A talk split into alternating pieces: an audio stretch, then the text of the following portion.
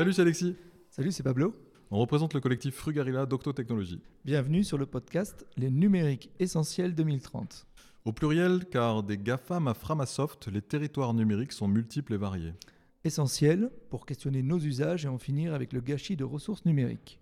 Et 2030 pour garder en tête les enjeux futurs, à la fois lointains et proches. À chaque épisode, nous invitons deux intervenants pour éclairer un thème. Bonne écoute Bonjour à toutes et tous. Aujourd'hui, nous recevons Alexandre Monin et Gauthier Roussil. Nous allons parler de ce qu'est le numérique, parler de ses usages et des besoins essentiels ou non, du duo efficacité-sobriété numérique, des effets rebonds et indirects, de renoncement numérique et de seuil à la numérisation, de choix collectifs de non-numérisation, et enfin de regarder la numérisation comme un risque, voire comme un commun négatif. Nous avons 4 heures, ou pas, un petit peu moins quand même. Bonsoir euh, ou bonjour Alexandre. Euh, bonjour. tu fais beaucoup de choses, dont prof à l'ESC Clermont, directeur du Master of Science Strategy and Design pour l'Anthropocène, directeur scientifique d'Originens Media Lab, je le prononce très mal, tu le, tu le rediras probablement mieux. Tu as coécrit le livre Héritage et fermeture aux éditions Divergence et ton dernier livre Politiser le renoncement, que je n'ai pas encore lu mais qui est sur la pile de lecture, aux mêmes éditions est sorti le 7 avril. Tu as fait ta thèse sur l'architecture et la philosophie du web. Euh, tu as travaillé à l'Institut de recherche et d'innovation et tu as été chercheur à l'INRIA. Euh, donc au, fait des sujets sur le numérique. Et enfin, j'ai appris récemment que tu as également contribué à la publication pour une sobriété numérique avec le Shift Project, mais on, y reviendra. C'est bien ça? C'est exactement ça. Salut Gauthier, j'ai un petit peu triché, on a préparé tout ça avant bien sûr, mais salut Gauthier. Donc Gauthier, toi tu es chercheur spécialisé sur les enjeux environnementaux de la numérisation, tu fournis l'analyse la plus réaliste possible par ton travail de recherche, d'expertise et d'enseignement.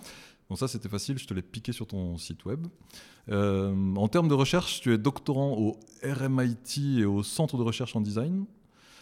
Et tu es indépendant et tu accompagnes le secteur public et privé, notamment pour autofinancer tes recherches. Tu nous avais formé à Octo sur la question délicate d'un numérique low-tech. On pourra peut-être aussi en reparler.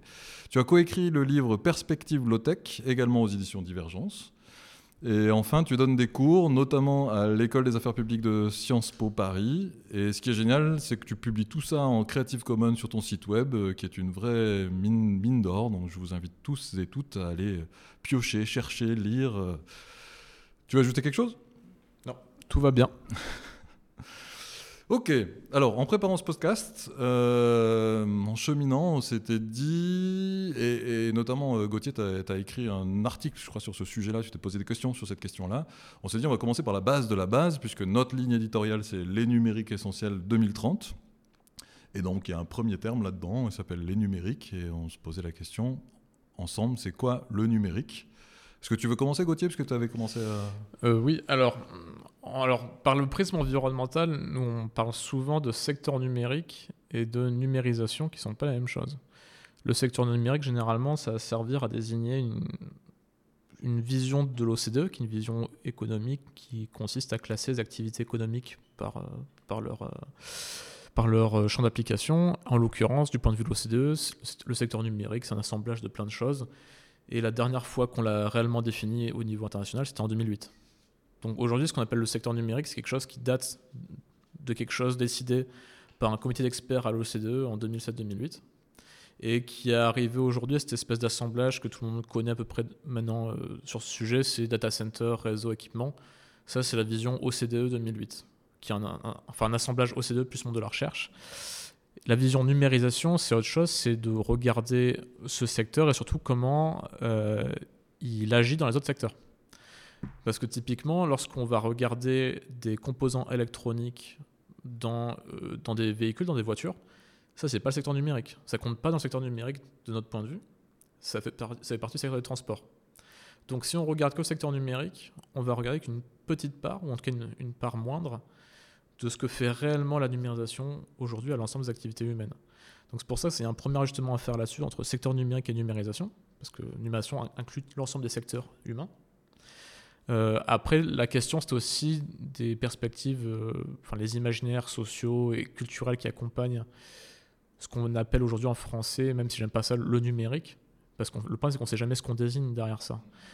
Enfin, débattre du numérique, c'est déjà une mauvaise idée si on ne dit pas ce qu'on met derrière le numérique. Donc, en effet, il y, a des projets euh, qui sont antithétiques dans ce qu'on appelle aujourd'hui le numérique.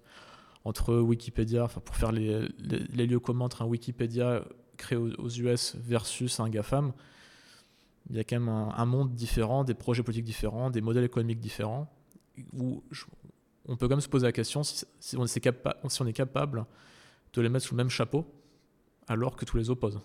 Ou c'est juste le fait d'avoir de, la computation et du calcul et du stockage qui leur dénominateur commun, à peu près tout rentre là-dedans en fait maintenant. Hmm.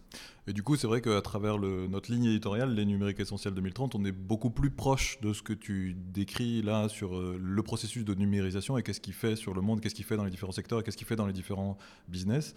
Et du coup, peut-être qu'on peut se dire que pour la suite du podcast, quand on parlera euh, de façon un peu raccourcie le numérique, bah, en fait, on parlera de ce processus de numérisation et de ce que fait le numérique dans les autres secteurs. Enfin, si, qu'est-ce que tu en penses, Alexandre Non, non, moi ça me, ça me va bien parce que si on en revient à une caractérisation, on va dire, plus euh, épistémologique. Un grand mot est sorti, mais autour des questions de, calcul, hein, plus près de, de l'informatique. Euh, effectivement, ça peut vite nous emmener euh, très très loin, sachant que euh, en informatique, souvent, il n'y a pas besoin de, calculateur pour avoir du calcul, donc on va aller vers des choses très très abstraites et vers le fait qu'on a, aussi des, instituts de recherche en informatique ou autres qui ont fait aussi des conceptions très très très très abstraites, très très mathématiques ou logiques finalement de, l'informatique, alors que le fait d'aller vers le numérique, ça matérialise davantage cette notion et ça l'ouvre à tout un ensemble de, de problématiques sociales, économiques extrêmement importantes oui, oui, ça me, ça me va bien aussi. Ok. Donc, on a commencé à contourner, en tout cas de se mettre d'accord sur euh, qu'est-ce qu'on veut dire par les numériques ou le numérique. Nous, on avait tendance à, distinguer les numériques au pluriel parce qu'il y a plusieurs façons d'aller justement habiter ce processus de numérisation ou d'impact du numérique dans les différents secteurs. Et, euh, mais notre deuxième mot, c'est le terme d'essentiel. Alors, euh, bon, il ouvre à différentes questions, euh, mais avec vos différents travaux, ça ouvre forcément la question des besoins, besoins essentiels, est-ce que ça existe ou pas, comment les caractériser, et potentiellement des attachements euh, essentiels, selon quel attachement, selon quelle perspective, et là, c'est pour la, passerelle à, Alexandre, donc j'aimerais qu'on ait cet échange-là sur cette question de ce serait quoi pour vous les numériques essentiels, en allant regarder c'est quoi essentiel sous l'angle des usages et sous l'angle des besoins. Allez, tu commences Alexandre. Ah. bah, moi, en tout cas, j'utilise assez rarement le terme de, besoin euh, dans mon travail pour évaluer justement un petit peu euh, les transformations qu'il faut euh, opérer à l'avenir. Parce que le, débat autour des, besoins, Gauthier en parlera très bien, mais c'est pas évident de caractériser des, besoins dits essentiels, parce que tout de suite on rentre dans une dichotomie entre essentiel et naturel, ou particulier et universel. Et donc il y a cette idée que finalement il faudrait en arriver à couvrir ces fameux besoins essentiels qui seraient les mêmes universellement, alors que je pense selon les milieux, les besoins les attachements, j'expliciterai ce que ça veut dire, sont très très différents, très très euh, très très hétérogènes. Et euh, surtout, ça veut dire qu'on pourrait comme ça couvrir euh, sans forcément aller faire d'enquête ce que seraient ces fameux besoins, planifier, et puis on aurait comme ça un plan pour opérer des transitions à l'avenir. Or, moi je parle plutôt avec des, collègues, donc Emmanuel Bonnet, du Grand Diva, mais en m'inspirant de la sociologie pragmatiste, plutôt du terme d'attachement. Euh, qui est un terme qui me semble plus intéressant, en tout cas moi, à mobiliser, euh, pour éviter justement ces, ces, oppositions entre grands termes euh, naturels, essentiels, ça, qui nous font vite aller vers des problématiques pas toujours très, très sympathiques politiquement.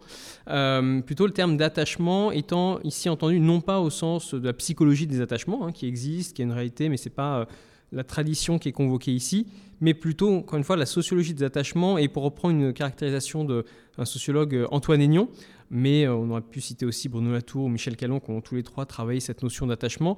Un attachement, c'est euh, ce à quoi on tient, ce qui nous tient.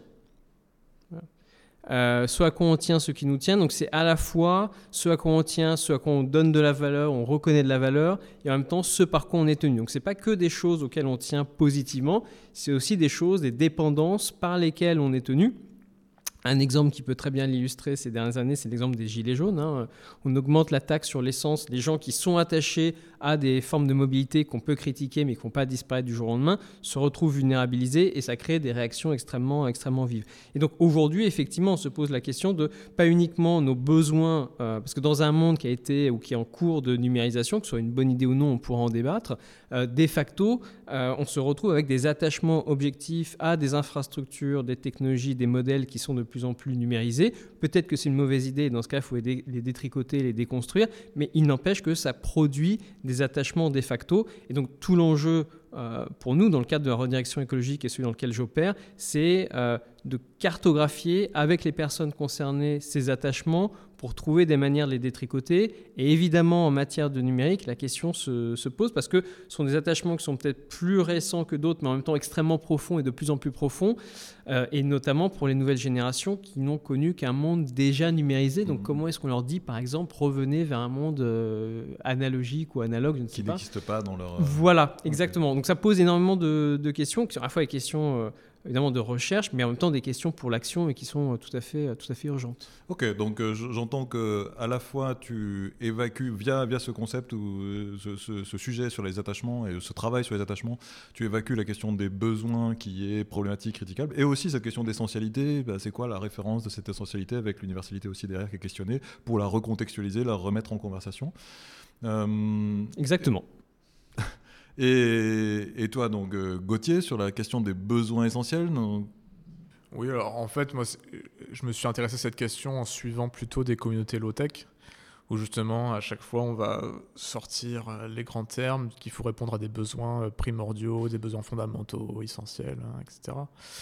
Et euh, généralement, tout le monde a un petit peu en tête, sans trop se le dire, une sorte de pyramide de Maslow, puisqu'en fait, c'est si on réfléchit à ce qu'on a été exposé tous collectivement pour la qualification des besoins humains, après, voilà, la seule chose qu'on a tous vu, c'est à peu près Maslow. Quoi.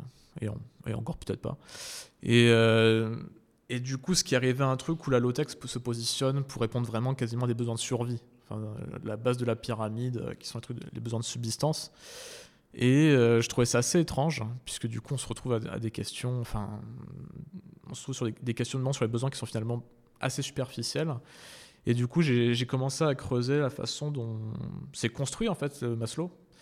Euh, bon, déjà, ça commence en 47, hein, euh, avec un paysage académique de la psychologie qui était comme aussi ce qui était en 47. hein, c'est quand même pas. Il un, bagage un peu étrange. Et notamment, il fait plein d'hypothèses pour construire son modèle. Et notamment, c'est le fait que les motifs. En fait, parce que Maslow, c'est pas des besoins, c'est des motivations humaines déjà à la. C'est un peu différent. Mais il considère que pour que ce modèle fonctionne, il faut séparer les motivations humaines des moyens pour y répondre.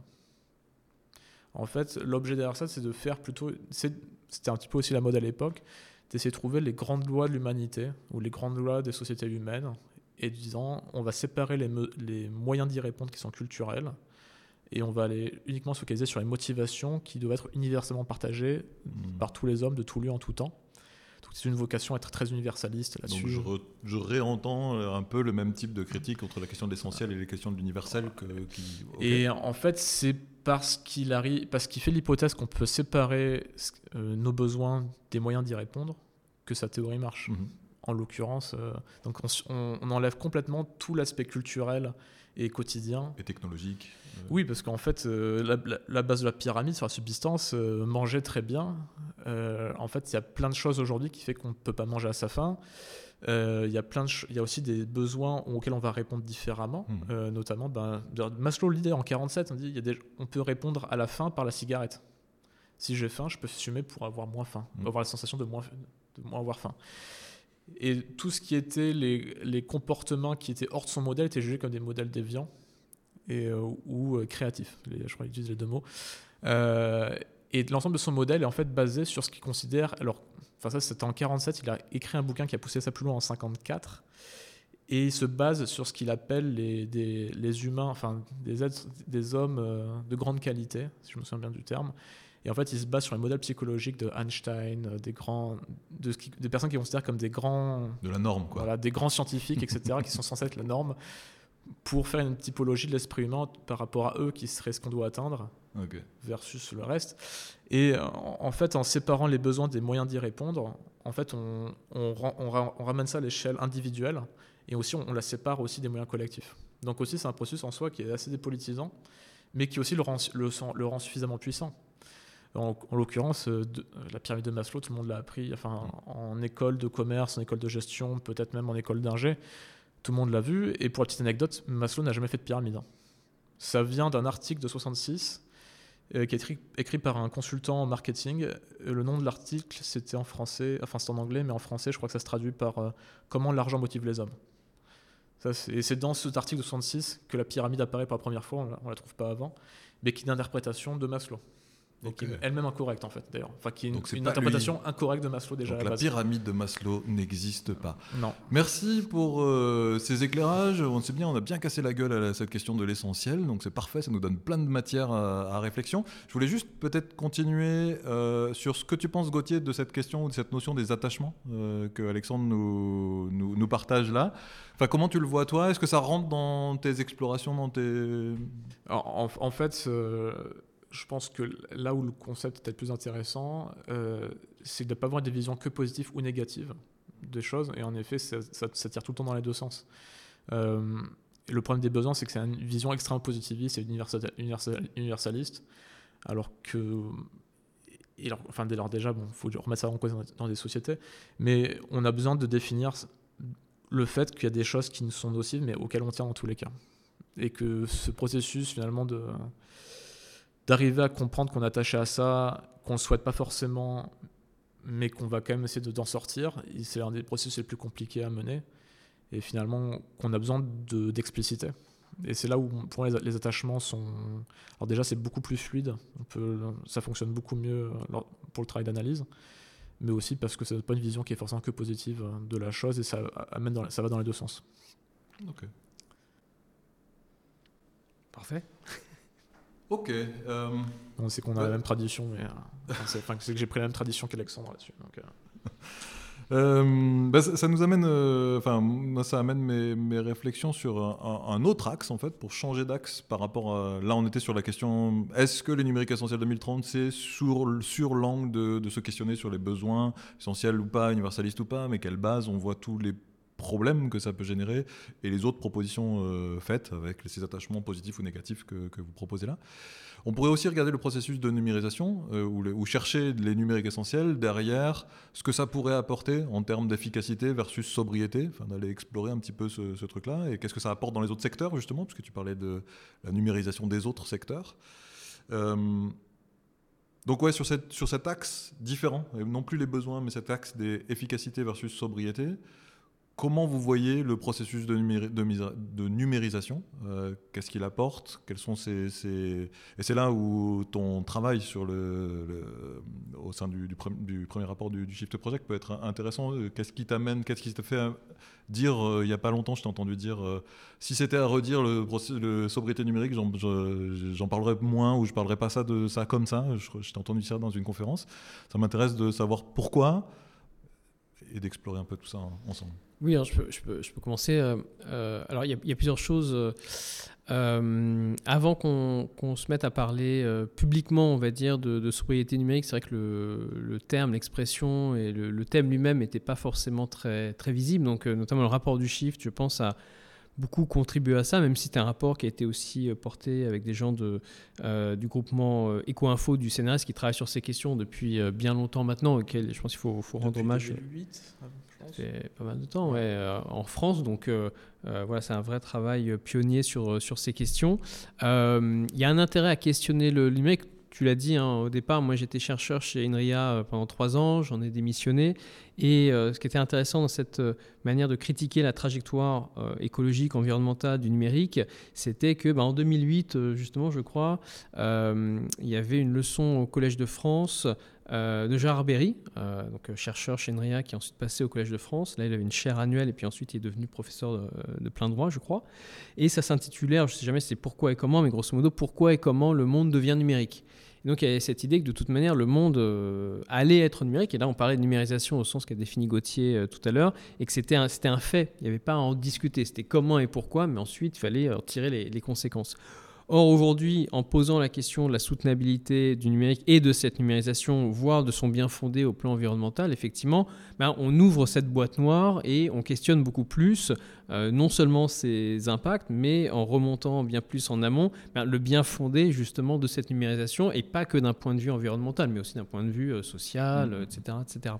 Donc ça, effectivement, euh, ça permet de, lever un couvercle et finalement de, de, questionner, y compris politiquement, bien des enjeux qu'on avait du mal à questionner.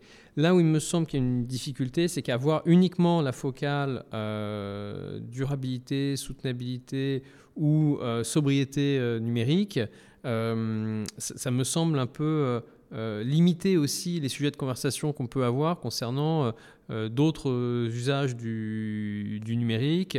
on peut souligner le poids de telle ou telle application, le poids du numérique en général, mais si la conversation se limite à ça, effectivement, à un moment donné, je pense que ça devient problématique. Je suis assez d'accord avec quelqu'un qui n'est pas du tout au départ euh, euh, forcément intéressé à ces questions, en tout cas qui vient d'une autre tradition, qui est Benjamin Bratton, pardon, qui est un, chercheur théoricien des médias, philosophe euh, américain. Et il dit, voilà, évidemment, il faut regarder le poids numérique, mais il faut regarder aussi pourquoi euh, bah, on a des grandes plateformes où on va mettre des heures et des heures de vidéos euh, de soi-même, pourquoi il y a toute une économie qui se constitue autour de ces modèles-là, et finalement comment les matériaux et l'énergie sont dépensés. Et on ne peut pas regarder simplement avec une définition très abstraite du numérique comme calcul, mais aussi en regardant justement les modèles d'affaires, en regardant euh, les GAFA, enfin un petit peu ce qu'indiquait tout à l'heure Gauthier. Donc voilà, c'est juste qu'il ne faut pas divorcer ces enjeux d'une réflexion sur la sobriété numérique. Et donc si elle est trop focalisée sur elle-même, elle peut devenir un petit peu euh, limitante. C'est ça, voilà, mon petit signal d'alarme, voilà, petite alerte. Donc, soit pas que, la sobriété numérique nous, nous, invite à nous enfermer dans une réflexion technologique pure, euh, finalement. En bon ingénieur, en plus, on, peut, on a vite rentré dedans. Et là, alors qu'il faut avoir en même temps, hein, parce que lâcher les, questions technologiques, je pense que c'est une mauvaise idée par rapport aux mhm. enjeux euh, environnementaux, mais il faut tenir en même temps les aspects politiques, les aspects techniques, et effectivement c'est difficile aujourd'hui, mais dès lors qu'on parle euh, de sobriété, d'efficience, en fait, on touche très vite à des aspects qui sont économiques, techniques et politiques, euh, et qu'il faut voilà, les, porter ensemble. Et en fait, pour faire une bonne analyse, environnementale, il faut absolument les prendre en compte. Enfin, se poser la question du métaverse, par exemple, euh, en tant que tel, ça n'a pas de sens. C'est se dire, est-ce que ça va être mis à l'échelle? Si oui, sur quel nombre d'usagers? Pour quel modèle d'affaires? Comment le modèle d'affaires va modifier le taux d'adoption de telle technologie? Ou aujourd'hui avec l'IA, de l'IA générative. En soi, entraîner un modèle, très bien. Avoir une phase d'inférence, ok, très bien. Par contre, si Microsoft, euh, et calculer ça, ok, mais si Microsoft déploie l'IA générative sur l'ensemble de sa suite logicielle et va toucher 345 euh, et quelques millions d'utilisateurs qui utilisent la suite Office, là, les enjeux environnementaux sont bien différents. Donc on ne peut pas séparer euh, l'analyse d'un système technologique euh, spécifique sans regarder très près son modèle d'affaires qui va influer sur la façon dont ça va se répandre. Donc c'est pour ça, en fait, l'analyse, elle peut pas être qu'environnementale, sinon c'est toujours, on tombe toujours à côté. Ok. Ok, bah merci de ces éclairages, du coup, de, de, nous redonner ça. Et ça retombe bien sur cette, sur cette question des, numériques essentiels, où on creuse, on, voilà, il faut, se, faut, faut, affiner, puisque je le rappelle euh, peut-être aux auditeurs, aux auditrices, euh, on, écrit, on partage ce, podcast, mais en fait, sur ce thème, la ligne éditoriale, les numériques essentiels 2030, mais avec l'hypothèse qu'on ne sait pas ce que c'est. Et justement, le podcast est là pour essayer de réfléchir ensemble, de le tordre dans tous les sens, de le déconstruire, pour réussir à, y voir un petit peu plus clair au fur et à mesure des, épisodes. Euh, je vais rester encore sur ce, thème efficacité-sobriété euh, parce qu'on avait, euh, bah, dans ce processus de numérisation, il y a une sorte de mythe, réel ou pas, je veux bien t'entendre Gauthier, comme si le numérique était nécessairement bon pour, sur le plan environnemental le fait de numériser, le fait d'aller dans la numérisation, ça va être bon et bénéfique. En tout cas, il y a une sorte de mythe là qui est, là. On est plutôt sur le thème de l'efficacité que de la sobriété. Euh, mais voilà, je veux bien t'entendre. Euh. Oui, alors en fait, c'est qu'il faut distinguer plusieurs choses. Euh, il y a déjà la production des discours. La production des discours, il y a la c'est la production d'un discours public qui va être porté par des acteurs qui sont plutôt industriels généralement, qui consiste à maintenir on va dire une, une toile de fond qui dit numériser est égal à, une meilleure transition écologique. Et c'est ce que porte notamment l'Union européenne et la Commission européenne. On parle aujourd'hui de twin transition, de twinning, où on dit on ne fait pas la transition écologique sans la transition numérique. Donc la transition numérique est une condition à la transition écologique. Donc ça, c'est tout à fait accepté dans les discours européens, par exemple. C'est aussi, enfin, sans, sans que ce soit que lieu, aux US, je pense que ce sera à peu près la même chose, en Chine, pareil. Donc, on a quasiment inscrit en condition de la transition de nos sociétés le fait qu'il faut, qu'il la numériser. Donc, à un moment, il faut quand même donc, faut maintenir cette toile de fond en disant bah, c'est forcément positif pour que ça fonctionne. Donc, ça, c'est le mythe qui se construit. Voilà, et c'est produit à coups de rapports qui sont très, très. Enfin, donc, tout le monde regarde les résultats, mais parce que c'est pour s'auto-convaincre, en fait. C'est, une prophétie autorisatrice. On dit que, que, ça va forcément être mieux demain. Donc, on cherche toutes les hypothèses pour prouver Donc, on produit des rapports pour dire que ce sera mieux demain. Euh, enfin, moi, sais des productions que je vois très près. Hein, euh, et en l'occurrence, j'ai passé pas mal de temps à vérifier les deux principaux rapports qui sont mobilisés partout sur Terre pour maintenir ce genre de discours. C'est celui de GSMA qui s'appelle Enablement Effect. GSMA, c'est l'organisation professionnelle de représentation des opérateurs télécoms dans le monde. Donc, il n'est pas non plus un acteur tout à fait neutre. Et l'autre, c'était GISAI, c'est Global Sustainability Initiative, qui est aussi un groupement professionnel euh, d'acteurs de, l'IT euh, qui a produit un rapport qui s'appelle. Euh, enfin, il y en a eu plusieurs depuis 2008. Il y a eu Smart 2020, Smarter 2020, Smarter 2030, qui consiste à dire, en général, lorsque je mets une tonne, euh, j'ai mis, mis, une tonne de carbone dans le secteur numérique, ça en évite X dans les autres secteurs. Donc, là, on est vraiment dans le processus de numérisation.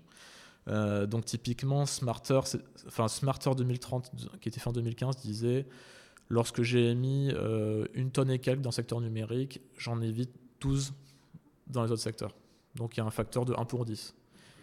Un, calcul basique, dans le rapport GSMA de Enablement Effect, il considère que grâce aux applications comme Airbnb ou Couchsurfing, on aurait évité dans le monde 220 euh, mégatonnes d'émissions de CO2 en 2018. Donc il faut regarder le calcul comment il est fait en fait. C'est qu'on on va multiplier un facteur d'émissions évitées par le nombre de smartphones sur Terre. Donc, en gros, tu prends, un euh, tu prends un facteur et tu multiplies par 4 milliards et quelques. à l'époque, c'était 3,84 milliards d'utilisateurs pour extrapoler au niveau mondial les émissions évitées. Donc, bien sûr, il faut se demander comment est fait ce facteur. Et en gros, ce facteur a été calculé à partir d'une enquête d'opinion qu'ils ont fait sur 6000 personnes en disant comment vous utilisez vos smartphones. Donc, euh, est-ce que vous utilisez une application de partage d'habitation comme Airbnb? Combien de nuits vous passez par an euh, via Airbnb ou autre?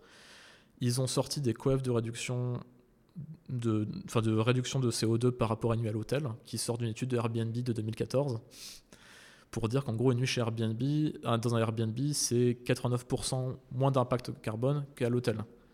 Sachant que ça vient de chiffres Airbnb, d'une enquête de 2014 qui est introuvable aujourd'hui. Et le mythe et, et, du coup, quand on prend ça, quand on prend ce type de calcul, en effet, je peux arriver à 220, 220 mégatonnes d'émissions évitées en 2018, a posteriori, mais c'est complètement faux. Tout est faux dans ce calcul. L'extrapolation de, de 6000 personnes, des, des, réponses de 6000 personnes au niveau mondial, c'est statistiquement très faux. Enfin, ça fait un échantillon. J'ai calculé, ça fait un échantillon qui représente 0,0014% de la population mondiale. Donc en effet, ça, ne sera jamais représentatif et ça, ne peut pas être extrapolable. Les chiffres sont pas bons, enfin rien n'est bon. Et, ça, c'est le, plus gros pôle d'émissions évitées de ce rapport. Ouais. C'est pour dire, on est un dixième des émissions évitées, c'est calculé comme ça. Et en fait, quasiment la moitié des émissions évitées dans ce rapport sont calculées à partir des réponses de 6000 personnes. Ce que j'avais retenu, moi, qui m'avait vraiment marqué dans, le travail que tu avais, avais, écrit là-dessus, c'est qu'en gros, pour toutes ces études-là, on prend les hypothèses minimalistes pour tous les impacts environnementaux du processus de numérisation en tant que tel, on prend les hypothèses maximalistes sur tout ce que ça nous évite derrière, on compare les deux et on dit, comme par magie, ah ben tiens, c'est bénéfique. Oui, ben, c'était écrit d'avance, euh, forcément. Oui, mais enfin, alors, typiquement, on a des réunions sur euh, justement comment calculer euh, les effets environnementaux nets, donc positifs moins négatifs ou négatif, moins positif, euh, de la numérisation pour définir quel service numérique en Europe contribue à la transition écologique. Euh, il y a quand même des moments où en fait on sent très bien que l'objectif des industries qui font partie de ces groupes de, de, ces groupes de travail, c'est de rester dans ce qu'on appelle la taxonomie verte du financement européen. Donc en gros, c'est comment on fait pour continuer à avoir de l'investissement avantageux via l'Union européenne pour continuer à nous financer et on va créer et la méthodologie sert aussi à ce type de, à ce, type de à légitimer des actions des financements voilà. des voilà mais en fait eux ils cherchent des financements et des capitaux et des investissements ce qui est tout à fait normal c'est le but d'une entreprise mhm. mais sauf qu'ils utilisent des méthodologies dans ce sens ouais, du coup, donc le but n'est pas de savoir si ça marche ou pas on veut savoir où est-ce que ça marche et où est-ce que ça marche pas et dans quelles conditions on cherche pas à savoir à prouver que ça marche c'est pas le but, c'est c'est déjà trop orienté.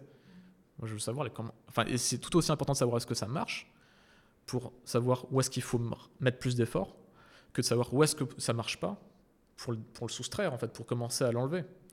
Et en fait, s'il y a une équivalence qui est très forte et qu'on oublie tout le temps, on, veut à tout près se focaliser sur où est-ce que ça marche pour dire qu'il faut mettre des efforts là-dessus. Alors déjà, euh, vu comment c'est calculé, on est pas près de le savoir. Et de l'autre côté, on, oublie toujours de savoir dans quelles conditions ça marche pas. Et c'est ça qui est très important en fait. Et, c'est un exercice qui est jamais donc c'est un exercice qui est toujours incomplet aujourd'hui.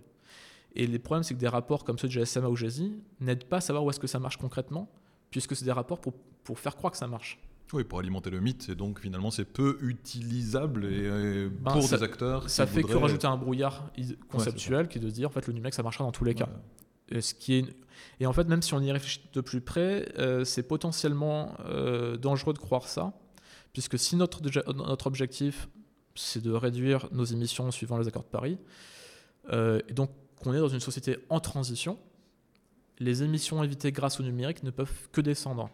Donc pour expliquer euh, concrètement, si aujourd'hui on considère que le télétravail me permet d'éviter X grammes de CO2 parce que ça m'a évité euh, un trajet en voiture diesel, en 2030, on peut supposer que j'aurai soit une voiture électrique ou soit j'utiliserai bien plus mes transports en commun qui sont eux-mêmes électriques ou pas. Donc mes émissions évitées seront toujours moindres.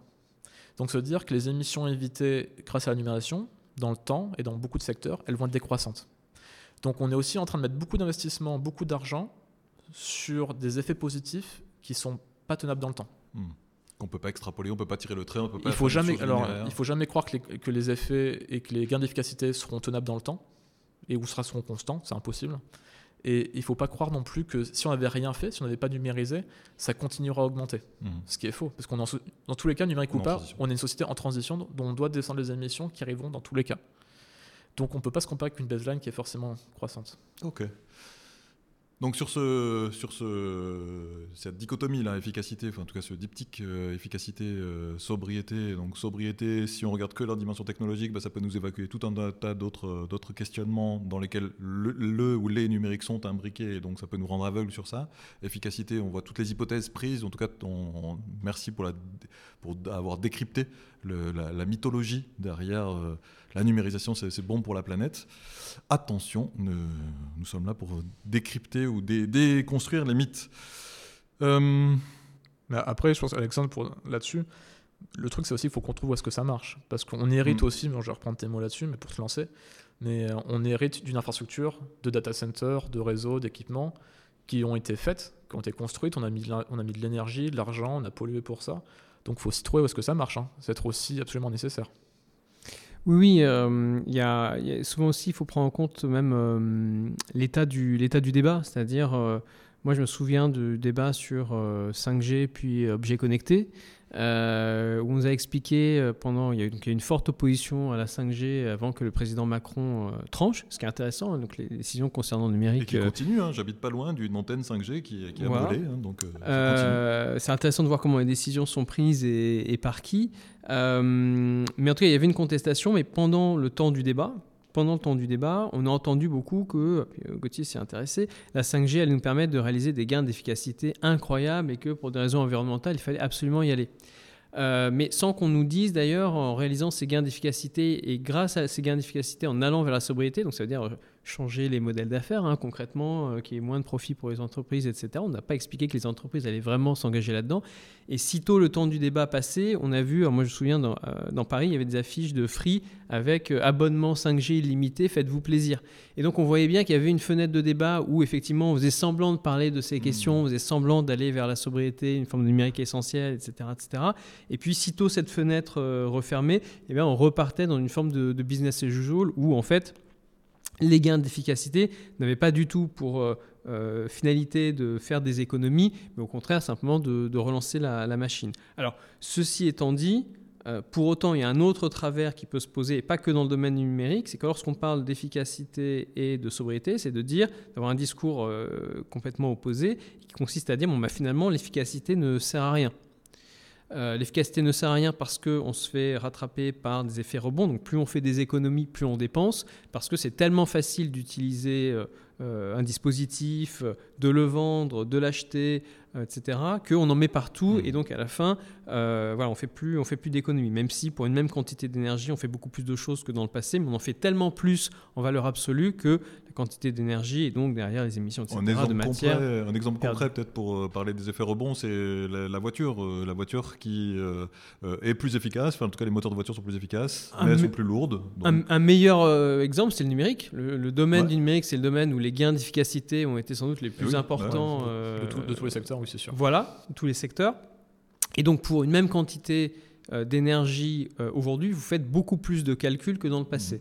Mais comme la quantité globale de calcul a explosé, eh bien, vous perdez de l'énergie parce qu'on a mis du numérique euh, partout. On en revient à cette question de, la numérisation.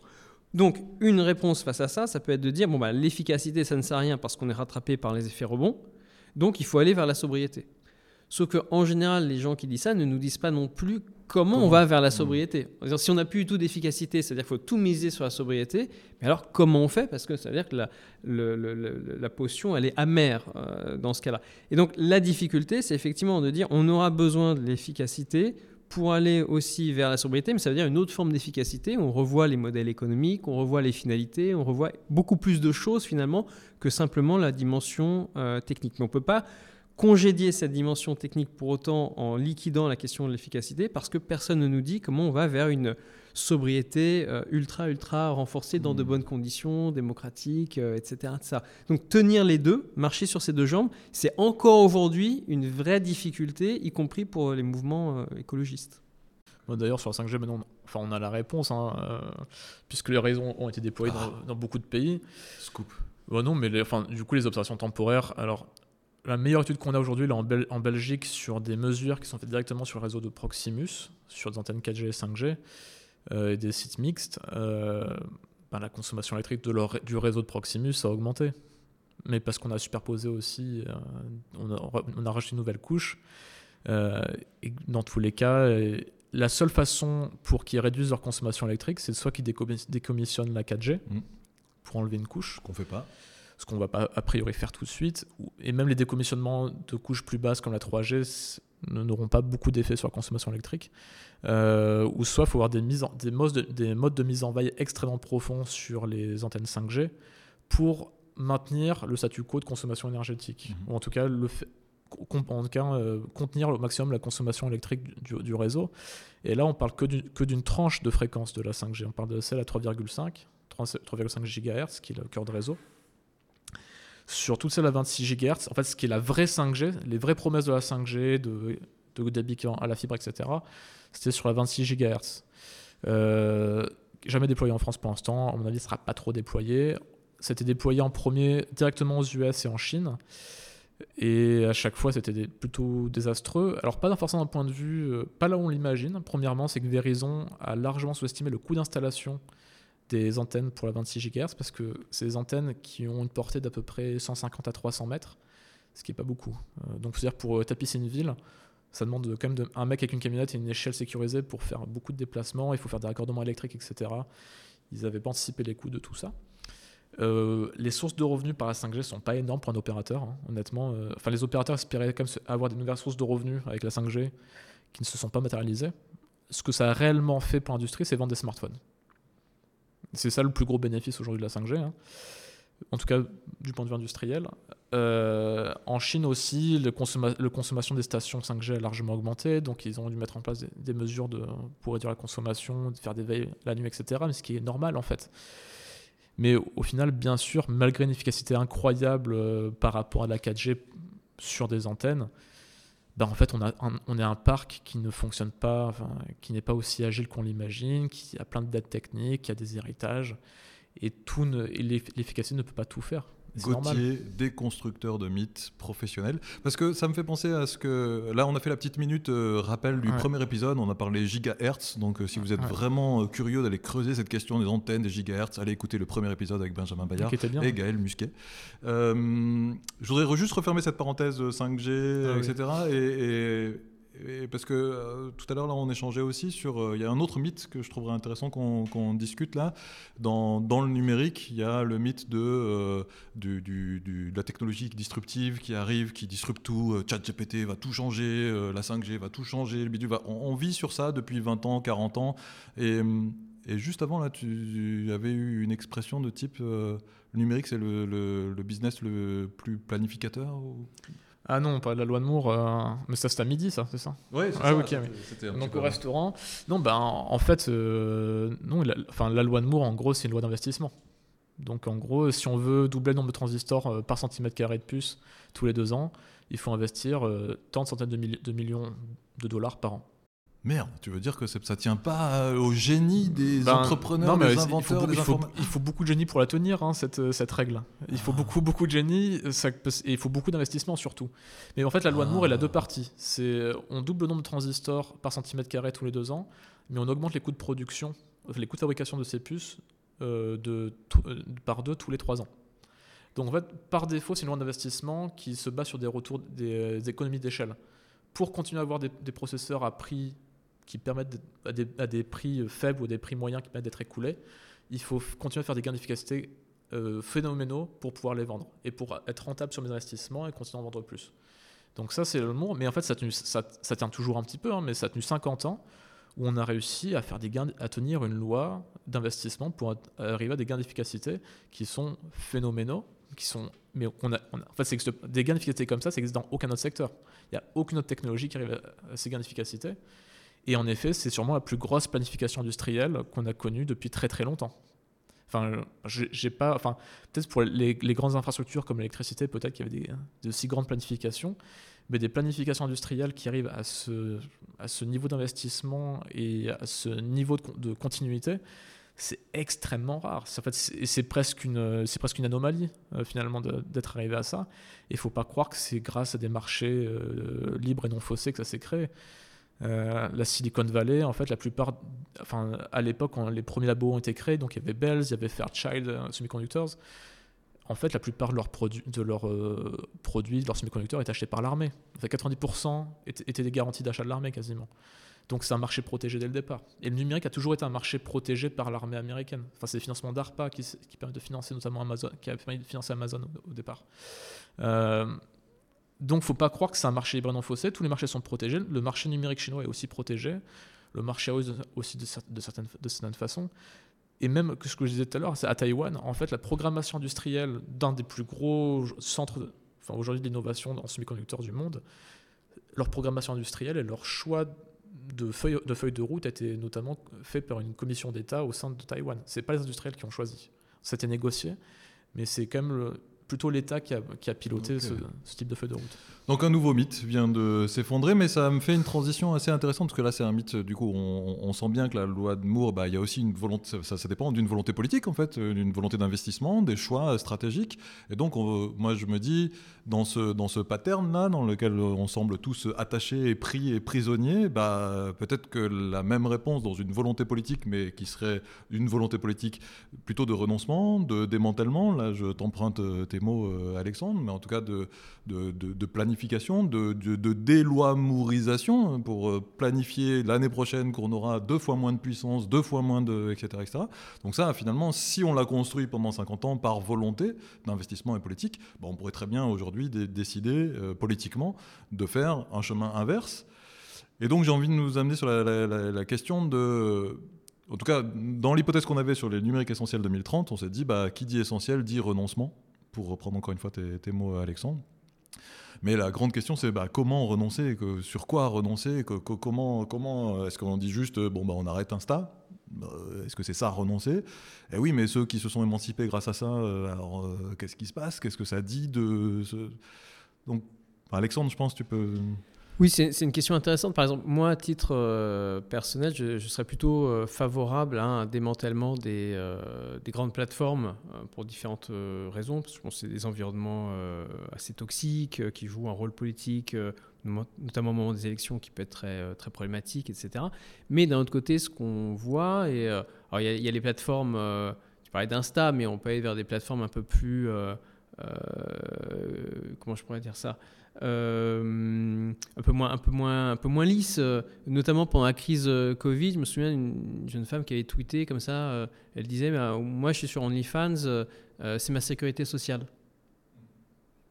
Bon ben, je vais pas arriver comme ça en disant ouais mais pour l'écologie c'est vraiment pas bien. Toi tu, tu, tu arrêtes donc OnlyFans ah c'est un, un, un, site de création de contenu en majorité pour adultes, pas seulement, mais euh, notamment pour adultes, donc avec beaucoup de, femmes qui font des contenus euh, pour euh, adultes, qui ont leur communauté et qui ont un peu leurs leur médias si à un moment donné OnlyFans avait dit euh, plus de nudité sur notre site et donc ça avait. Euh, il y a eu d'ailleurs cette polémique à un moment. Ouais, tout à fait. Euh, et finalement. Et finalement ils sont revenus, voilà. Et, effectivement ça a un peu explosé pendant la crise Covid. Il n'y a pas que Zoom qui a, qui a mm. explosé. Hein.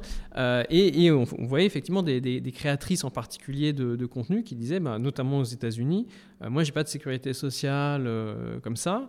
et donc OnlyFans c'est ce qui me permet de garder la tête hors de l'eau et en plus de travailler à distance c'est pas forcément euh, dans un entrepôt logistique, dans des conditions mm-hmm. horribles, à voilà, se contaminer, etc. etc.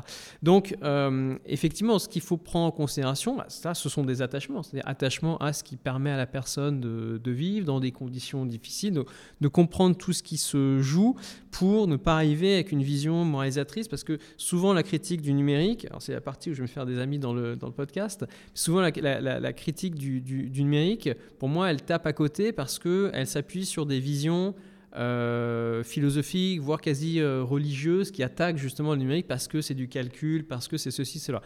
Euh, sans rentrer dans les détails, dès qu'on rentre dans l'angle, c'est du calcul, c'est pas bien, c'est l'argent, c'est ceci. Souvent, on tire un fil assez, assez précis. Il y a des traditions philosophiques derrière tout ça qui sont assez problématiques. Et du coup, moi, j'ai pas envie de charrier ces traditions-là en critiquant le numérique. Et, et c'est des critiques aussi qui expliquent que les gens sont en fait des moutons derrière leurs écrans. Tout le temps, il y a des livres hein, qui sortent là-dessus qui nous expliquent que les. Ouais, j'ai vaguement en tête des. Mais je, me trompe sûrement sur les titres, mais gouverné par les chiffres ou gouverné par les. Alors, ça, c'est plutôt un bon livre. C'est un bon livre, ça, c'est bien, ça, c'est bien. Ah, c'est bien. Disons des conneries un petit peu. Ok. Euh, c'est la gouvernance par les nombres. Voilà, ça, c'est d'Alain Supio. Et, pas loin, d'accord. Et ça, c'est un, bon livre. un bon livre. Mais il y a beaucoup de, de, de, livres qui sortent qui nous expliquent que les, gens sont décérébrés par le numérique, euh, qui est à base de calcul, qui nous éloigne de la vraie vie, etc. Que, par essence, le, secteur numérique et la numérisation, c'est mauvais. Voilà. Mais par essence. Par essence, on euh, ontologise en fait un combat contre le numérique, souvent parce que justement, le numérique, derrière, il y a le calcul, il y a. Enfin bon. Euh, et ça, je, pense qu'effectivement, c'est pas la bonne euh, manière de, procéder. Il y a toute une littérature là-dessus. D'ailleurs, ça change absolument rien euh, à la donnée. Et en plus, elle me semble charrier ses propres problèmes et toxifier encore plus le, le débat.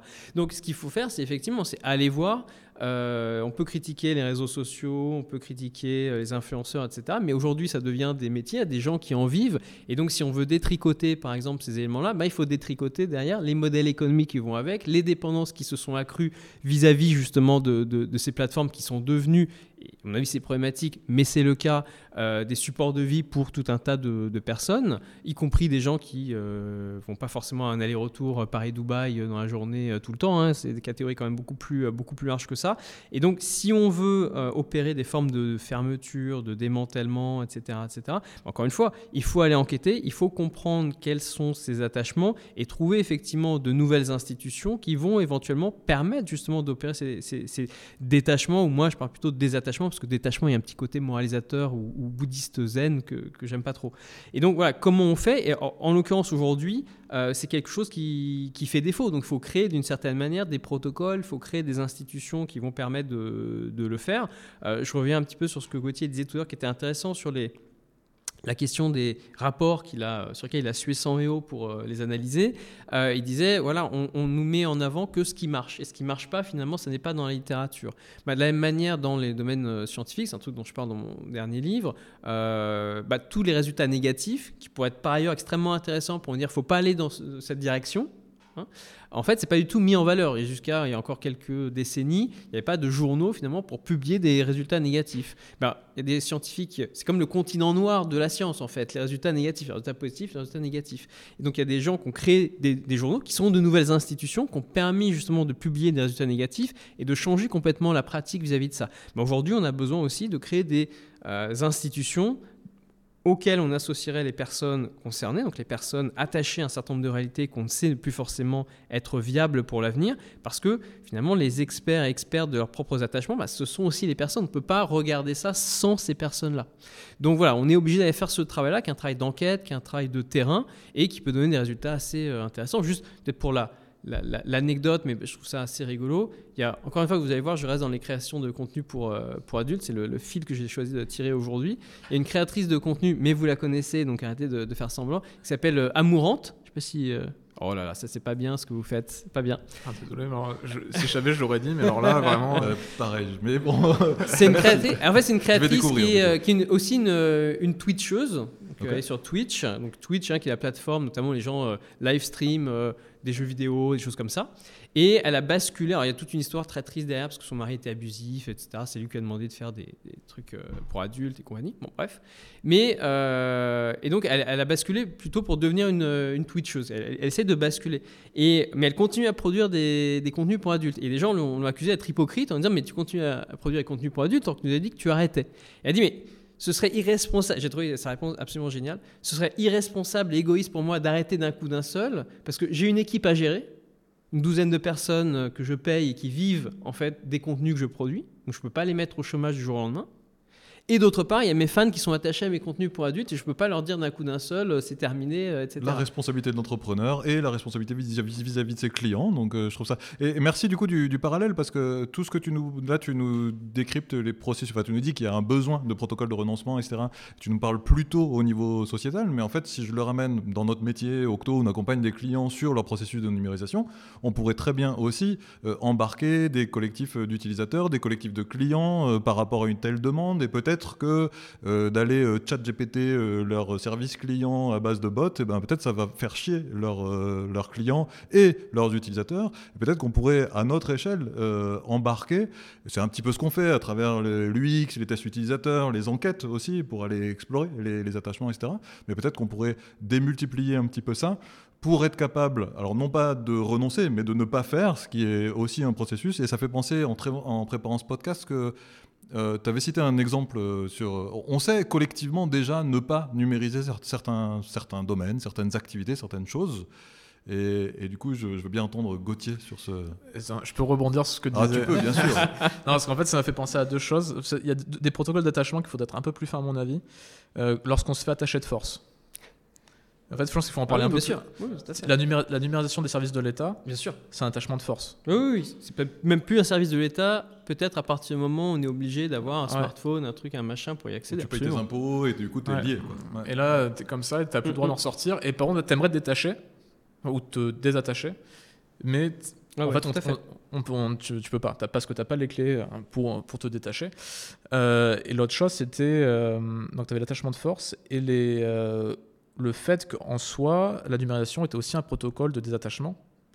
Enfin, j'avais en tête euh, le, fameux projet de la DGFIP, la Direction Générale des Finances euh, Publiques, qui consiste à, produire des, à faire des images aériennes du territoire français pour, pour voir lesquelles sont des où, sont, où sont les piscines, pour détecter automatiquement les piscines de ces, de, ces, de ces, photographies. Non déclarées en particulier. Pour voir si elles sont déclarées par rapport au cadastre, pour automatiser, euh, la, automatiser du coup la, la génération d'amendes. Donc ils espèrent récupérer, je crois, 28 millions d'euros avec ça, et ça, coûte, ça coûte à peu près le même prix, ou peut-être un peu moins. D'amendes et les impôts qui sont associés. Oui. Derrière, tu... Oui, en fait, il y a un calcul aussi. Enfin, mais bon, mais aussi derrière, en fait, ce qui, alors, c'est une. Et en quoi c'est un processus de désattachement Alors, du coup, j'en viens. Euh, en fait, ce qui se passe derrière ça, c'est aussi d'essayer de générer automatiquement le cadastre à partir des prises de vue aériennes en utilisant de l'IA.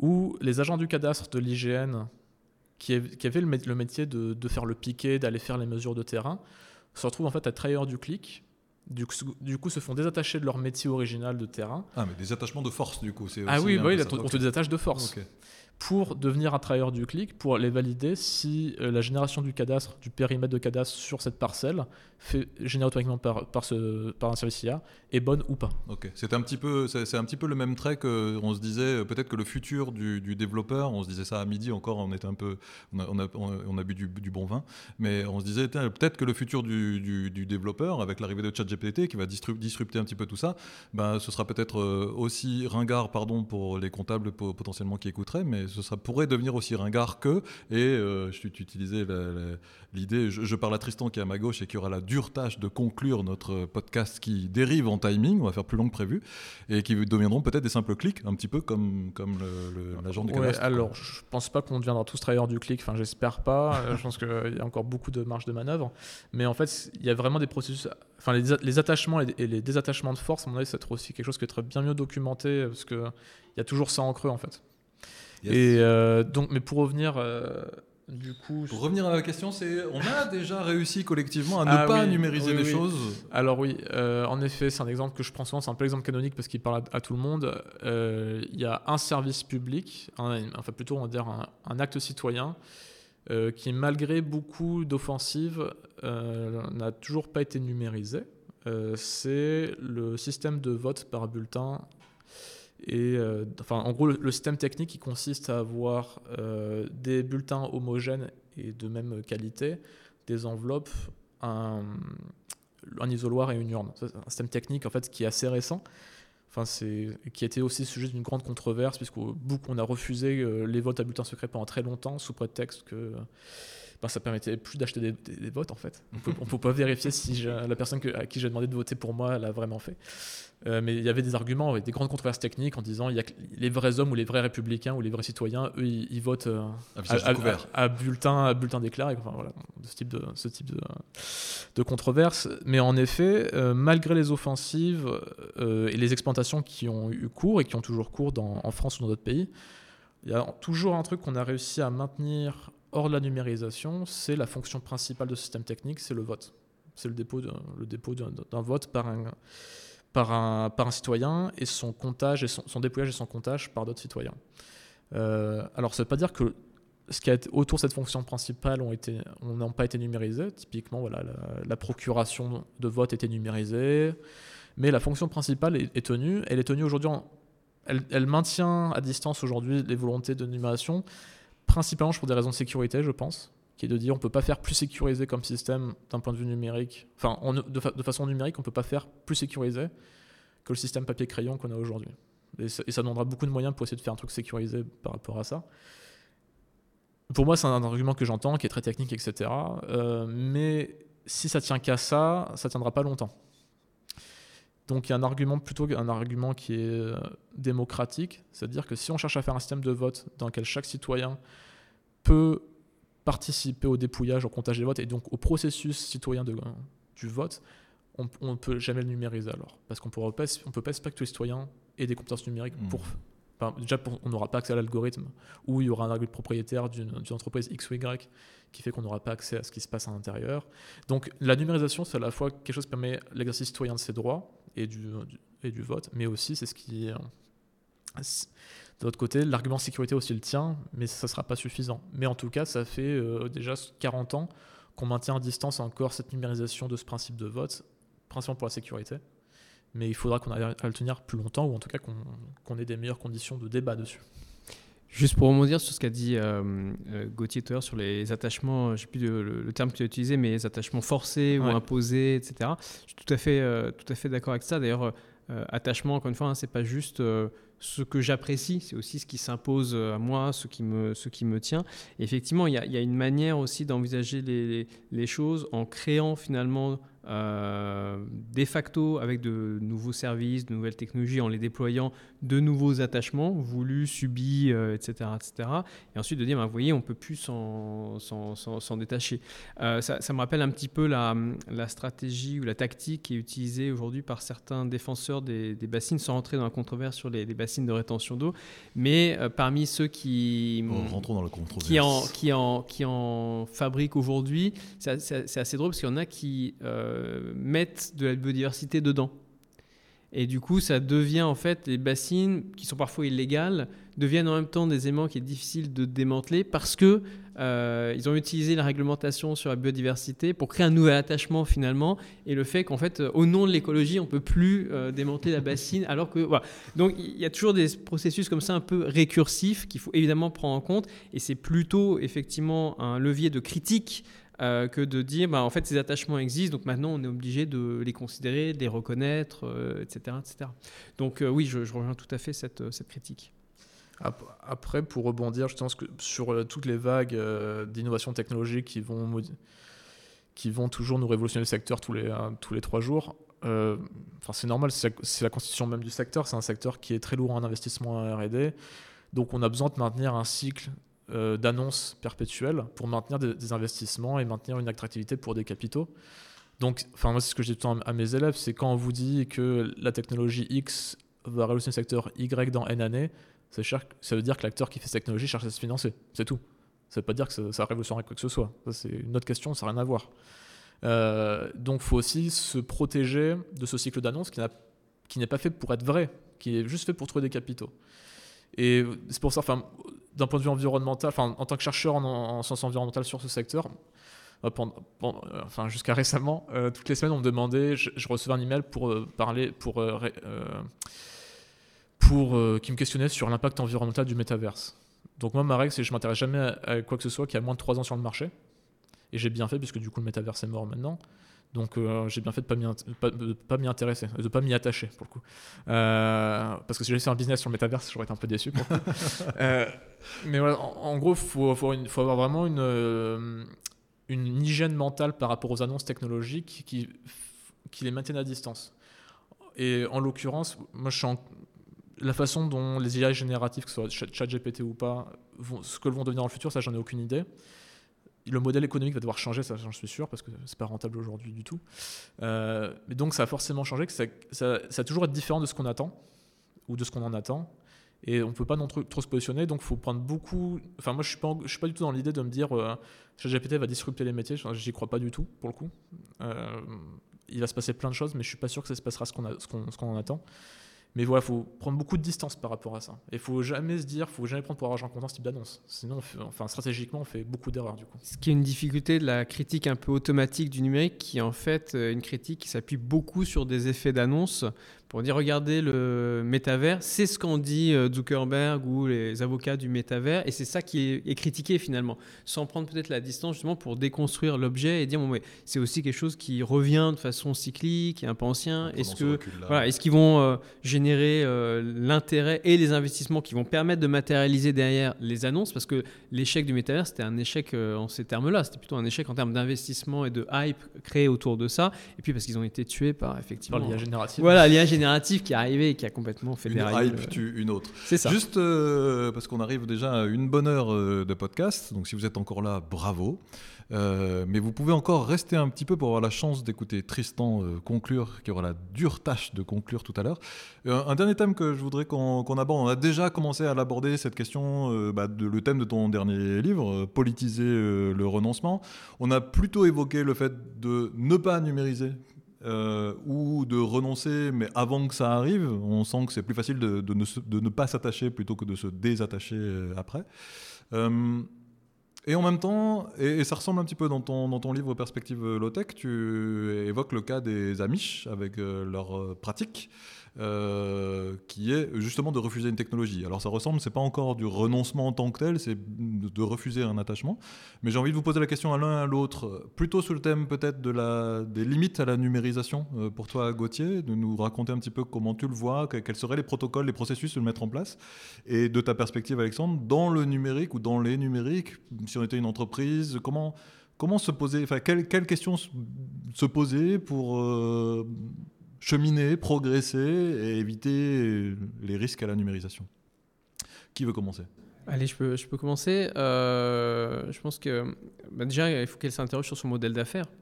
Euh, plus que sur une question de, technologie, hein. c'est quel modèle d'affaires elle va avoir euh, demain, elle veut maintenir et vers quel modèle d'affaires elle veut aller à l'avenir et dans des, conditions sans doute économiques, environnementales, etc., qui vont pas mal changer dans les prochaines, années. Donc, comment elle se positionne par rapport à ça?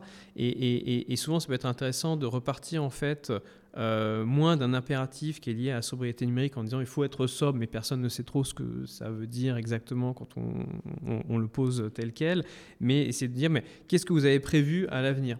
Euh, moi je discute, alors je vais pas dire avec qui, mais avec un acteur du numérique, et j'aurais dit bon, alors c'est quoi vos, prévisions pour euh, l'avenir? On tire un film, on regarde en 2030, en 2040, en 2050, bon, peu importe euh, la date, et si on se dit bah peut-être que cette prévision-là, elle fait pas tellement de sens avec la société qu'on peut commencer à avoir en tête, à esquisser à ce moment-là, bah, ça veut dire qu'il y a peut-être matière à revoir justement la prévision et derrière à déconstruire pas mal de représentations, pas mal de, de projections, mais en revenant justement un petit peu de ce savoir métier, c'est-à-dire pas avec une forme d'écologisation qui vient de l'extérieur en disant il faut être sobre, débrouillez-vous, mais changez pas votre modèle économique, changez pas votre truc, soyez sobre. Ça ne veut pas dire euh, grand-chose dans ces conditions-là.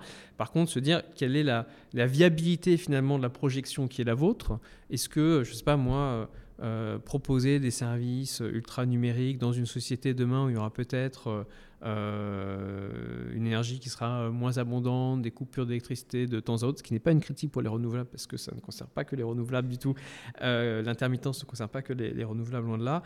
voilà, c'est des questions tout d'un coup qui peuvent se poser où on réencastre finalement le numérique dans des conditions plus vastes. Et là, on se demande non pas comment la société devient numérique, mais qu'est-ce qu'il advient du numérique dans un contexte plus large qui est en train de se transformer et qui va forcément euh, l'affecter. Donc ça, c'est un exercice, me semble-t-il, qui est effectivement intéressant. Et puis peut-être euh, un, exercice aussi qui est, euh, je trouve, assez passionnant à partir de travaux qui ont été réalisés notamment par mon collègue Diego Landivar, qui a travaillé sur les, piscines municipales à Grenoble, donc en regardant un petit peu euh, comment les gens étaient attachés à ces infrastructures, est-ce qu'on allait pouvoir les maintenir demain, est-ce qu'il fallait renoncer à certaines d'entre elles qui deviennent vétustes aujourd'hui, etc., etc. Et une des réponses qui avait été apportée par les, personnes impliquées, donc citoyens et citoyennes impliqués dans cette expérimentation, ça avait été de dire comment est-ce qu'on maintient une partie du service sans l'infrastructure sous-jacente. Et ça, c'est une question qui m'intéresse particulièrement parce que s'agissant du numérique, c'est particulièrement difficile d'imaginer maintenir des services associés au numérique sans l'infrastructure euh, sous-jacente, ou alors ça veut dire des transformations fortes. Et donc voilà, je pense que là, il y a un champ de recherche assez intéressant de faire atterrir d'une certaine façon ces infrastructures euh, numériques vers d'autres infrastructures peut-être moins numérisées et puis peut-être de moins en moins numérisées euh, par ailleurs. Il y a un vrai savoir technique pas seulement social, etc., à, mettre en œuvre. Et puis en allant dans un extrême en la matière, euh, par rapport au métavers, on parlait du métavers à l'instant. Moi, je regarde par exemple un petit peu comme ça de loin pour le moment, mais ça m'intéresse bah, d'une certaine façon comment il y a des, à l'heure du métavers ou à l'heure où le métavers n'est pas advenu, il y a des adolescents, des adolescentes en particulier qui ont fait leur propre métavers qui est le shifting. Donc le, shifting, n'a rien à voir avec les shifters du, Shift Project, mais qui est une pratique quasiment d'auto-hypnose, euh, comme du jeu de rôle, mais on joue son personnage euh, euh, une partie du temps, donc à temps partiel. On a sa vie et puis la vie de, son personnage dans l'univers qu'on a constitué. donc on vit avec pendant très très longtemps. C'est pas juste une séance de jeu. Dans la vie réelle ou dans la vie ah réelle, dans la vie réelle. Du, jeu de rôle grandeur nature, nouvelle version quoi. Sauf que c'est plus exactement du jeu de rôle, c'est-à-dire que là il y a vraiment deux personnalités, on est sa personnalité de départ et puis son personnage qu'on habite comme ça pendant un temps très long qui peut s'étendre sur plusieurs années.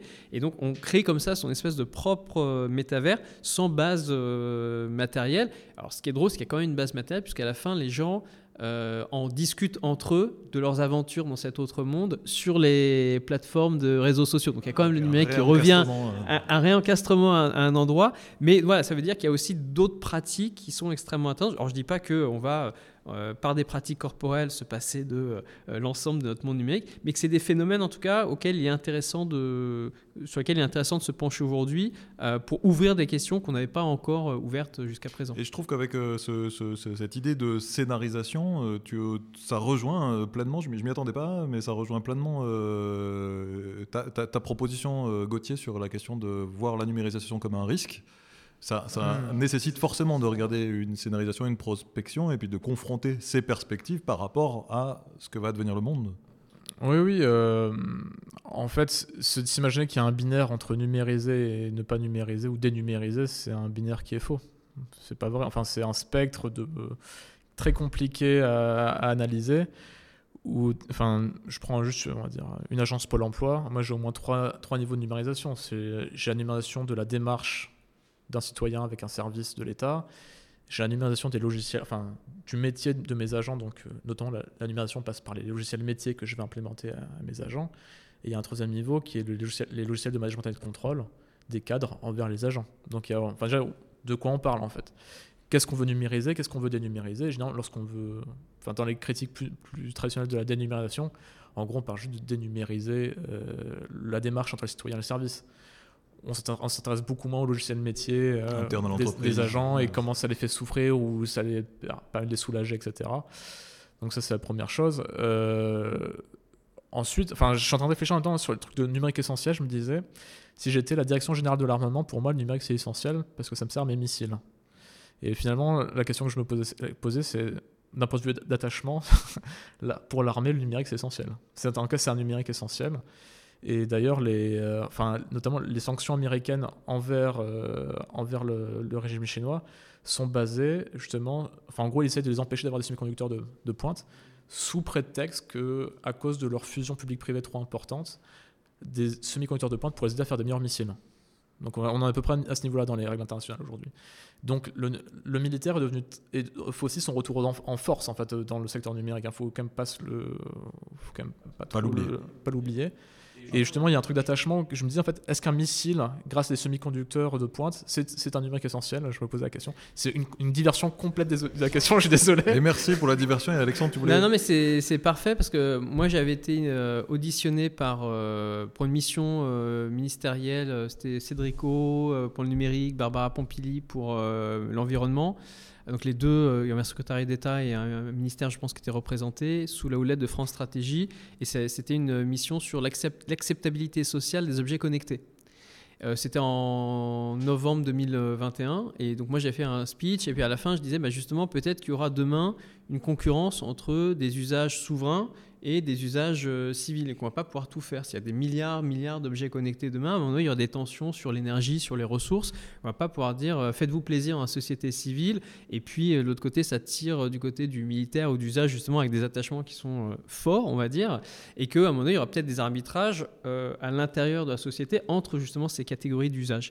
Et bon, ils n'avaient rien gardé de mon, mon speech, j'avais d'autres points, mais ils n'ont rien gardé, mais rien de... C'est rare quand même hein, qu'ils te ghost comme ça complètement dans un, dans un rapport euh, pour autant, c'est Schadenfreude, hein, vous savez, c'est euh, euh, au printemps suivant, c'était le déclenchement de la guerre russe en Ukraine, et là, les questions de souveraineté, de guerre, etc., ça refaisaient surface pleinement. Donc voilà, on, peut être aussi rattrapé par la réalité de ce point de vue. Mais et typiquement, pour venir sur les missiles et l'armée, sur les missiles nucléaires, on garde aussi des papiers. Enfin, l'ensemble des codes nucléaires sont aussi gardés sur papier? Parce qu'on va pas. Ah, un autre exemple de non numérisation. en fait, pour montrer que c'est compliqué en fait. Mm. D'un côté, je, je mets des, semi-conducteurs de pointe pour des, nouveaux missiles intercontinentaux. De l'autre, je garde quand même mes codes en papier dans un petit coffre-fort. Ce qui est la même chose à l'hôpital, hein, quand il y a une numérisation des hôpitaux. Euh, les dispositifs numériques ne se sont pas substitués. Beaucoup de sociologues ont étudié ça aux dispositifs papier, mais en fait, les infirmières qui gèrent quand même le truc au quotidien ont dû gérer le numérique et le papier, parce que le papier était encore nécessaire, on ne pouvait pas s'en passer. Donc ça ajoute des couches, effectivement. Merci beaucoup. Je, on, va, on va devoir conclure parce qu'on a déjà pas mal dépassé le temps. Et je vais passer le micro à Tristan qui a la lourde tâche de conclure. Merci Alexis. Alors là, si on avait les budgets, moi j'aurais déjà demandé à ce qu'on passe le générique de Mission Impossible. Euh, mais bon, on n'a pas les sous, donc on va, faire tout, tout, tout. Bon voilà, c'était la version low-tech. Euh, plein de choses qu'on a abordées aujourd'hui. Il faut d'abord commencer par le début. De quoi parle-t-on? Est-ce qu'on parle du secteur numérique? Est-ce qu'on parle euh, de la numérisation? Et finalement, ce sont deux choses euh, d'importance et de taille euh, différentes qui couvrent euh, des choses différentes. Et puis ensuite, bah, puisqu'on a parlé, si on a défini le numérique, il faut aussi définir essentiel. eh bien, Alexandre l'a fait avec les attachements, qui est ce à quoi on tient et ce qui nous tient, et cartographier ces attachements pour les détricoter ensuite. Gauthier, pour sa part, lui, était plutôt dans les essentiels à rapprocher de la pyramide de Maslow, pyramide qui est bancale, on se demande comment, parce que quand même, avec le nombre de pieds qu'elle a, elle ne devrait pas. Euh, partir du principe que le monde euh, allait être numérique, et puis en fait se questionner euh, plutôt sur la durabilité de ce monde numérique, sur ses impacts sociaux, ses aspects politiques et ses aspects économiques. Ensuite, on a commencé à démonter des mythes, et ça c'est Gauthier qui s'y colle. Euh, numériser, euh, c'est bien, et puis euh, se dire que, je cite, ouvrez les guillemets, la transition écologique passe par la transition numérique, eh ben en fait, on se rend compte que c'est plutôt une légende qu'on fabrique, un mythe, et qu'il a vocation à être finalement une prophétie autoréalisatrice, que c'est l'industrie qui est aux commandes pour faire que, que, que, ça, que ça existe. Euh, et que en tant que chercheur, bah, c'est pas facile parce que justement ces rapports euh, en faveur du numérique, ils sont euh, biaisés dès le départ et qu'on peut pas s'appuyer dessus. C'est-à-dire qu'en fait, peu importe qu'il y ait une vérité scientifique dedans, du moment que ça raconte les trucs qu'on a envie qu'ils disent. Alors que justement, la démarche scientifique, elle, elle n'est pas à chercher à démontrer quelque chose, mais plutôt à s'approcher de la vérité. On a ensuite abordé l'épineux euh, sujet euh, des effets rebonds. Alors ça, ce qui est bah, quelque chose, à mon avis, euh, fondamental dans, tous ces sujets qui nous intéressent, c'est qu'à chaque fois, on a l'impression qu'on va réussir quelque chose, qu'on va réussir à décarboner un truc. Ben, en fait, c'est l'effet rebond de façon quasi systématique fait que nos espoirs sont déçus, sauf pour l'industrie qui est très contente puisque finalement, elle vend plus de trucs. et et voilà. Euh, alors qu'en fait, bon, il faudra aller vers euh, de la sobriété, mais ça, euh, on ne sait pas faire. Hein. En, exemple, bah, le déploiement de la 5G a été exemplaire. La consommation électrique globalement a augmenté. on en est toujours à se dire qu'il va bientôt falloir décommissionner la 2G, alors qu'on est en train de mettre le sandwich de la 5G par-dessus. Et donc, inévitablement, que ce soit en Belgique, en Chine, la consommation électrique augmente. Gauthier a enquillé ensuite euh, sur la loi de Moore, euh, deuxième mythe, euh, qui pour lui est une planification de l'investissement. Alors ça, moi j'adore, j'ai bu du petit lait parce que la loi de Moore, c'est un peu mon dada en quelque sorte. pourquoi? Parce que en fait, planifier cet investissement permet de construire de nouvelles usines. Et ces nouvelles usines, eh bien, il faut qu'elles produisent plus parce qu'il va falloir amortir le... Il faut toujours vendre plus pour amortir euh, ces usines qui coûtent euh, de plus en plus cher. Alexandre, on a demandé à quoi il fallait euh, renoncer. Il nous a dit bah, il faut renoncer aux grandes plateformes, mais il va falloir se désattacher. Et ça, euh, c'est pas complètement gagné. Heureusement, Gauthier essaye d'apporter une petite couche d'espoir là-dessus. Il y a quand même un truc qu'on n'a pas réussi ou n'a pas voulu, qu'on a décidé de ne pas numériser, et pourtant nombreux ont été ceux qui ont essayé, c'est le vote, et que si on veut garder cette transparence, cette auditabilité, eh bien il ne faut pas mettre de numérique, il faut garder du papier dans des urnes transparentes. Ça aussi, c'est un de mes dadas. Et Alexandre, euh, là-dessus, avance que bah, on va se demander si on va être numériquement sobre. Il faut plutôt euh, demander aux entreprises qui ne savent pas répondre à ça, euh, ou ne comprennent pas, ou n'arrivent pas à mettre un tel chantier en route. C'est plutôt de dire, bah, face à un avenir qui est incertain, comment est-ce que vous voulez faire évoluer votre entreprise, quelles, évolutions pour le business model. Euh, et donc ça, euh, bah, ça va euh, changer la direction à terme de l'entreprise et donc ça peut être beaucoup plus puissant à ce moment-là pour avancer au niveau de la sobriété du numérique.